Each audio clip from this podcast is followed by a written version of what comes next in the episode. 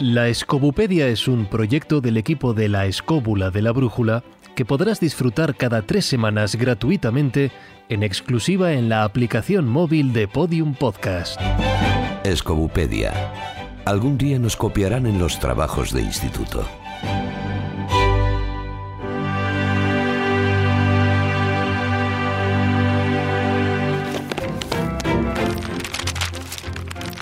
En el tomo de hoy, El término goliardo se utilizó durante la Edad Media para referirse a cierto tipo de clérigos vagabundos y a los estudiantes pobres, sopistas y pícaros que proliferaron en Europa con el auge de la vida urbana y el surgimiento de las universidades en el siglo XIII. La mayor parte de ellos estudiaron en las universidades de España, Francia, Alemania, Italia e Inglaterra. No obstante, la figura del goliardo puede rastrearse hasta épocas muy anteriores.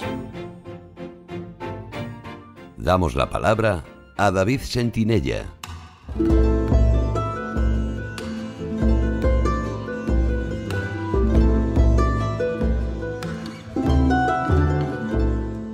Como bien se ha expuesto en la introducción, eh, durante los siglos XII y XIII de la Europa medieval existió un tipo de personajes llamados goliardos, en gran medida formado por clérigos vagabundos y también por estudiantes, digamos que pobres, que eh, proliferaron en Europa eh, con lo que fue el auge de la vida en las, eh, en las ciudades y el surgimiento de las universidades, y que crearon un curioso género de poesía profana en latín, que de una manera u otra irrumpe con fuerza en lo que es la Europa medieval. Este género habla de, bueno, pues de lo que nos gusta en realidad, de los placeres de la vida, de las tabernas y del vino, del holgorio, de las mujeres, del amor, de la primavera, y lo hace con una actitud abierta eh, del mundo y de los placeres, es decir, una actitud que está totalmente en contra de lo que impera en las instituciones religiosas y el poder reinante de la época, por lo que eh, este nuevo movimiento usa la sátira para mostrar ese descontento que tiene contra las autoridades eclesiásticas y también las políticas por contribuir a mantener el sistema todo ese sistema social establecido. A día de hoy no se sabe de dónde procede el término goliardo. Para algunos el término proviene de sería una latinización del nombre Goliat, que es un personaje que se le ha relacionado con el demonio, aunque también otro posible origen proviene de, de un término francés antiguo del Gouliard, que significa, o viene a significar, clérigo, eh, clérigo que llevaba una vida irregular. Como digo, el origen eh, de, de los goliardos está en el mundo eclesiástico, particularmente en sus escuelas, que fueron los verdaderos embriones de las universidades y que comenzaron, como se ha dicho, a florecer en España, en Francia, en Alemania, en Italia y en Inglaterra. Esos grandes centros de la cultura europea que fueron como Bolonia, Oxford, París o aquí en España, Salamanca. Eh, en ellos se proporcionaba la mejor educación que, se disponía en la época, y era el trivium y el quadrivium, esas siete artes liberales, el trivium que era la gramática, la dialéctica y la retórica, y el quadrivium, la aritmética, la geometría, la astronomía y la música. Es decir, una formación integral tanto de letras y de ciencias con la música como un elemento intermedio. Es decir, estamos hablando de que la gente, eh, esos goliardos, era gente muy culta para la época y que se vieron frustrados por no poder aplicar los conocimientos eh, que poseían en, pues, por decirlo de una manera, en trabajos remunerados. Y, lo que hicieron fue optar por mantener una vida errante eh, entre, bueno, entre las tabernas y las ciudades, en lo que sería, podríamos decir, entre el estudio y la bohemia. Y ¿Qué hacían para ello? Bueno, pues utilizaban y se servían de una cosa que es la tonsura. La tonsura es ese círculo eh, rasurado que, se, que, llevaban los clérigos en la coronilla, ¿no? Eh, y la utilizaban para ir por los diferentes monasterios eh, como una especie de carnet, ¿no? Eh, al tener la consura, pues pensaban que eran clérigos y por lo tanto podían quedarse a dormir durante unos días eh, en ese monasterio antes de continuar hasta el siguiente lugar en su peregrinaje, en su ruta, ¿no? Y también utilizaban esta tonsura para poder entrar libremente en todas las universidades. Bueno, como ya he dicho, esas composiciones solían estar escritas en latín y casi siempre eran anónimas, como es lógico dadas las circunstancias de la época. Apenas nos ha llegado eh, algún nombre del tema de, alguno de los eh, autores, de los compositores, ¿no? Porque se trataban de, textos de protesta. Además, a menudo la, esta poesía se acompañaba de música, y, entonces era cantado, bueno, pues allí donde se reunían estos clérigos y estudiantes eh, que podíamos llamar díscolos, ¿no? Juerguistas, ¿no? Un término que se utilizaba también los trapisondistas, Es decir, eh, se hacían en las tabernas, en las aulas, en los cruces de caminos, etcétera, etcétera, ¿no? Y podemos distinguir dos tipos de composiciones propias. Unas eran de carácter lírico, como decía, en las que eh, los temas principales eran el elogio a las mujeres, al amor, al vino, etcétera, etcétera. Todos esos placeres mundanos. Y otras composiciones eh, que poseían un carácter mucho más satírico, que eran eh, hacia la iglesia y criticando a la sociedad establecida. Sin embargo, y esto es muy importante, em, ninguno de los textos en ningún momento lo que pretendía era cuestionar la fe y tampoco el dogma. en esos momentos em, incluso en los momentos en los que tuvo mayor auge, mayor eh, relevancia, la actitud de los goliardos no supone ninguna herejía, no son escépticos ni, ni, ni, son una oposición al dogma de la Iglesia. Pero lógicamente esa eh, poesía que realizaban de parodia y de denuncia, pues eh, bueno, pues no gustaba al poder y, y entonces se propuso acabar con ellos. Por poner unos ejemplos, en el concilio de Treversis de 1227, eh, ordenó, por ejemplo, que se vigilase a los goliardos para que no interrumpiesen la misa con sus cánticos. Por lo visto, se ponían a las afueras y se ponían a cantar. ¿no? En otros concilios posteriores se determinó que estos eh, clérigos rebeldes, pues no se les hiciera precisamente la tonsura, ese carnet, ¿no? Para que nos entendamos, y daban la orden de que había que rasurarles totalmente el cabello. Y a finales del siglo XIII las persecuciones y las condenas se incrementaron eh, hasta tal punto que acabaron con ellos.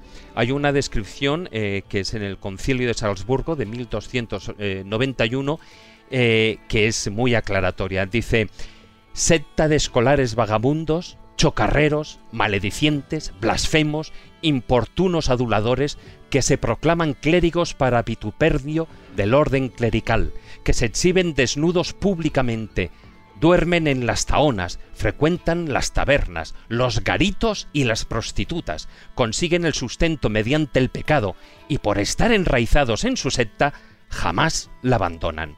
Bueno, está claro que eh, lo que representaron fue un papel eh, de contracultura, eh, precisamente en el, en el, momento de mejor, de mayor esplendor cultural del medievo, que ya no solo era el nacimiento de las universidades, sino también el tránsito entre el románico y el gótico, y también esa expansión de las escuelas de traductores, tanto la de Toledo como de la, de Sicilia. ¿no?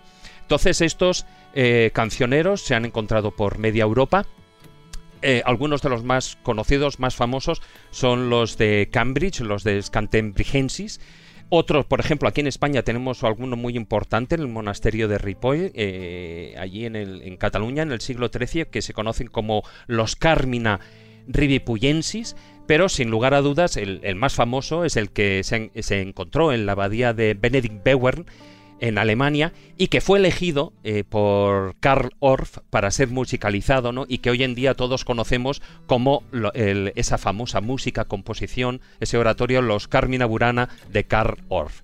Y bueno, ya para terminar quiero eh, resaltar eh, que, que esa fusión de lo popular y de lo monástico eh, sirvió de una gran inspiración para todo el desarrollo de las artes medievales, tanto de la música como de la literatura. ¿no?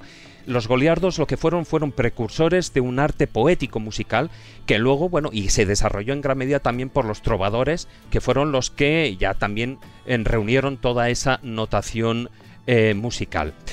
Y aunque a muchos a día de hoy no les sonara ese movimiento de los goliardos, eh, su influencia se ha mantenido durante siglos y no solo en el ambiente eh, estudiantil universitario, su arte eh, y su modo de ver la vida llega hasta nuestros días de una manera tanto cultural como, bueno, solo hace falta abrir los ojos, también a nivel sociológico.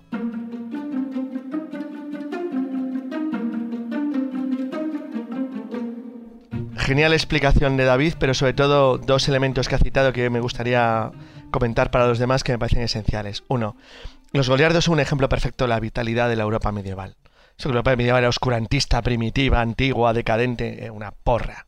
Los Gales es uno de los ejemplos perfectos de que una sociedad increíblemente viva, increíblemente móvil, de que los, la gente de la media no se movía, claro que se movía. Había peregrinos que se movían por los caminos, había religiosos, había caballeros, había órdenes monásticas, había políticos, había gente de administración, de industria, había un montón de gente que se desplazaba una y otra vez por toda Europa medieval y además había en lo que era el mundo de la cristiandad lo que era el nacimiento de una identidad cultural, que en aquel entonces tenía dos partes muy claramente diferenciadas, que en cierto modo nunca han desaparecido en Europa. Uno, la parte latina, la parte de lenguas romances, donde cuidado, en el siglo XII nos entendíamos mucho mejor que ahora entre italianos, portugueses, gallegos, catalanes, provinciales o franceses, y una germánica en los, Alemania, Holanda, eh, los Países Bajos, flamencos o Inglaterra, o Dinamarca o Escandinavia. Esas dos Europas de Occidente crean este movimiento donde nace de manera, de manera eh, bueno, espontánea probablemente, pero luego progresivamente organizada, y es interesante un detalle que ha dicho David. David ha dicho clérigos, efectivamente eran clérigos en su origen, pero fíjate que ha dicho aprovechar las eh, bondades y las cosas buenas que da la vida, lo cual va mucho más allá de lo que se supondría que sería hombres religiosos. Y luego su unificación o su vinculación a lo que es el, el nacimiento de algo que va más allá de la cultura en los monasterios, que es el nacimiento de las primeras universidades y la forma de difusión de la cultura. Sobre todo, dos elementos esenciales que marcan Occidente hasta hoy día cualquiera que salga a la calle. El saber vivir, el disfrutar de la vida, el disfrutar de los placeres carnales y materiales, la comida, el buen vino, la música. La relación con la música en los goriardos es fantástica. Jesús, es decir, David ha citado los Carmina catalanes de Ripoll, que los he estado escuchando un poco antes de empezar el programa, y la verdad es que me he acordado de, de Juan Ignacio sobre todo, y ojo, qué cosa más chula y qué original, y qué demostración de la vitalidad de la Europa medieval, que bueno, no hace falta ver una catedral para darse cuenta de que la Europa medieval era todo lo contrario, algo muerto, era algo increíblemente vivo y que tarde o temprano iba a producir pues lo que produjo el Renacimiento y el control europeo del mundo entero. Así que sinceramente los goliardos a los que se tenía poco en cuenta en la época porque eran alguien divertido, gracioso, que bueno, muy vinculados a los juglares y por lo tanto por eso a la música, y me parecen una de las cosas más sorprendentes y menos conocidas de Europa medieval que se ha perdido completamente, que me parece que es algo claramente a reivindicar. Así que Ahí os dejo. Una de las cosas que más me llama la atención a mí, que acabáis de decir, que aparte de ser poesía, que es, es literatura, también es música y la música está ahí metida en todas esas disciplinas como algo súper importante, no como una asignatura María, como, como está ahora mismo con, eh, considerada desde el punto de vista de desde la primera enseñanza del instituto, etcétera. Pero lo que me llama muchísimo la atención es la notación musical. Se conservan las notaciones musicales que no tienen nada que ver la que hay ahora, la de la solfa y las cinco rayitas, con la que había yo he visto libros de estos eh, enormes. en aquella época no existía el pentagrama. No existía el pentagrama, no existía el pentagrama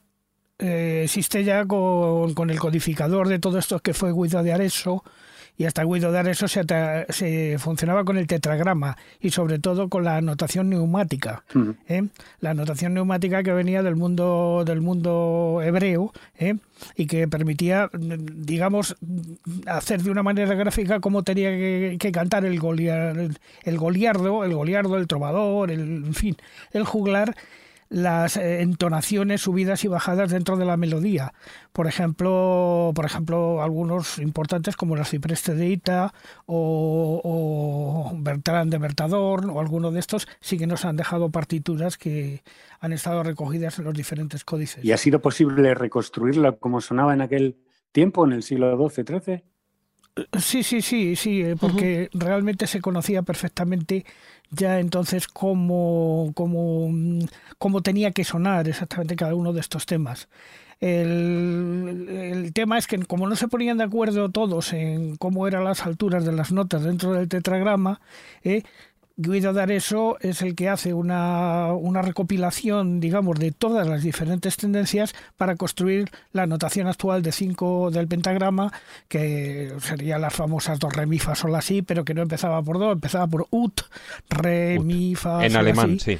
Porque era las, eh, las eh, digamos, el anagrama de un, de un poema en la época que, que llevó a la construcción de lo que hoy día conocemos como el solfeo.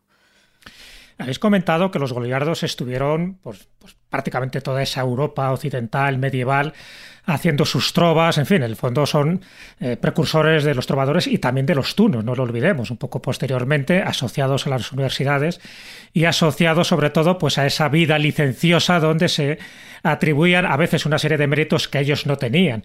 Pero cuando hablamos de España, en España no fueron conocidos como goliardos, realmente en España fueron conocidos como sopistas.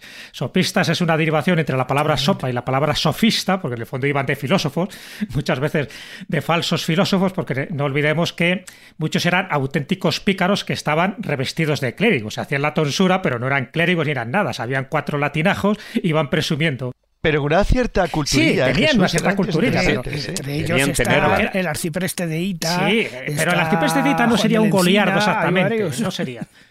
Yo estoy con Jesús. El de hecho, los goliardos sería una variante, una variante espuria de ese mester de clerecía. Es decir, eran cultos. Sí, del estudiante juerguista. Les gustaba el vino, les gustaba la juerga, les gustaba las mujeres y eran bastante iconoclastas. Es decir, lo que decía David, no iban contra los dogmas, pero sí iban contra el poder establecido del papado, de los obispos, de los curas, sobre todo de su vida licenciosa.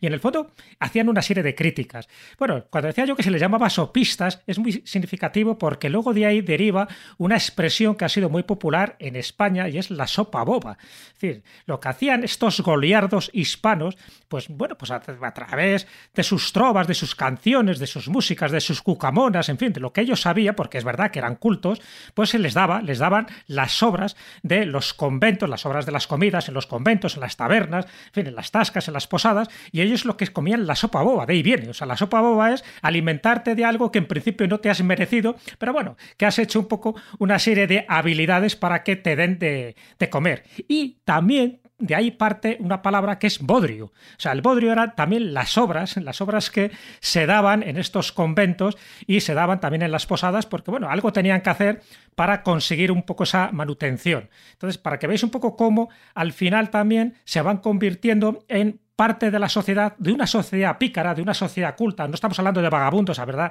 es verdad lo que decía David, que al principio son clérigos vagabundos, pero no son vagabundos propiamente dichos. Es decir, tenían una serie de habilidades que tenían que ejercer sobre la marcha. Y con el tiempo, ya con la creación de las universidades, sobre todo en Bolonia, sabéis que en Bolonia es la universidad más antigua que hay en Occidente, luego en España la universidad más antigua es la de Palencia, luego está la de Salamanca, ahí luego se van metiendo dentro de esa ramas universitarias y se crean lo que posteriormente en el siglo XVI se convierten en la tuna, que son los tunus, que en el fondo es una variante de los goliardos o más bien una variante de los opistas. Sí, pero fíjate, en aquella época, además, el tema, el término entre el, sopista, ¿no? Que era como aquí se les conocía, dentro del ámbito universitario, antes del término latuna, eh, estaba la salmantina, ay, perdón, la estudiantina.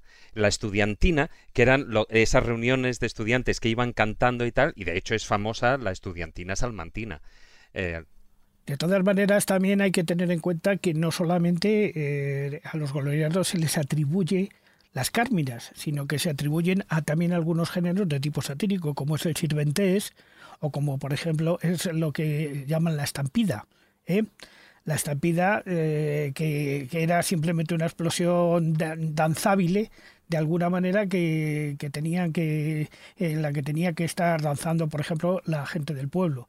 Eh, como el, por ejemplo las famosas Aleluya cum salite y algunos otros temas que nos han, nos han quedado nos han quedado perfectamente escritos otro detalle también, porque me parece muy interesante, antes David lo ha puesto de pasada un poco lo que es la etimología, pero hay dentro de las distintas explicaciones donde viene Goliardo, hay una que a mí particularmente me interesa mucho.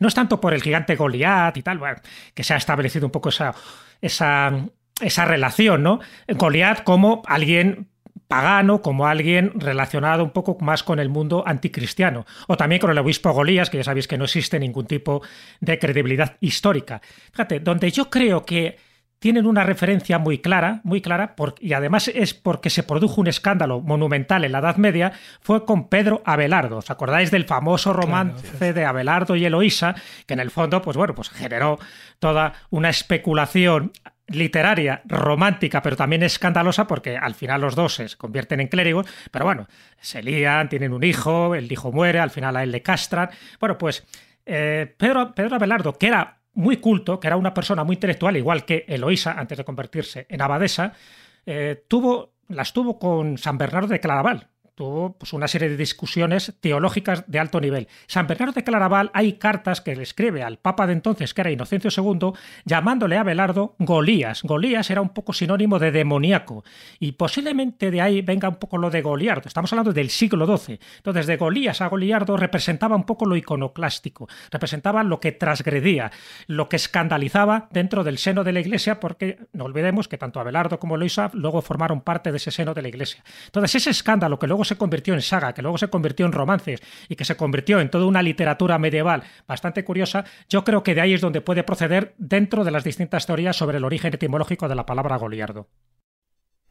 Fijaros, eh, dentro de, esa rebeldía, de ese inconformismo que, ellos eh, practicaban, eh, posiblemente, o sea, muchos han creído, bueno, pues eso, ¿no? Pues que los goliardos eran del siglo XII, siglo XIII y que ahí al finales del siglo XIII desaparecen.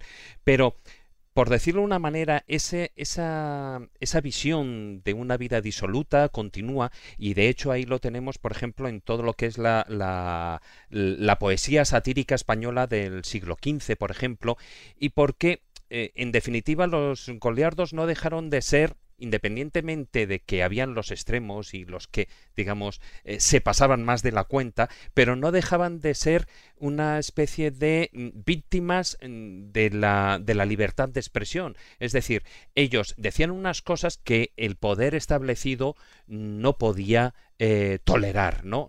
y, a ver, de siempre el poder nunca eh, tolera la crítica. Y en cuanto alguien denuncia una corrupción o una, irregularidad, pues el, poder lo que hace es intentar aplastar ese, ese punto de vista, ¿no? Y esto es lo que yo creo que ocurrió a los goliardos ahí en, en esa baja edad media. La Escobupedia responde. Abrimos la sección de preguntas frecuentes. ¿Han existido resurgimientos posteriores a la época ya hablada de lo que hemos conocido como goliardos?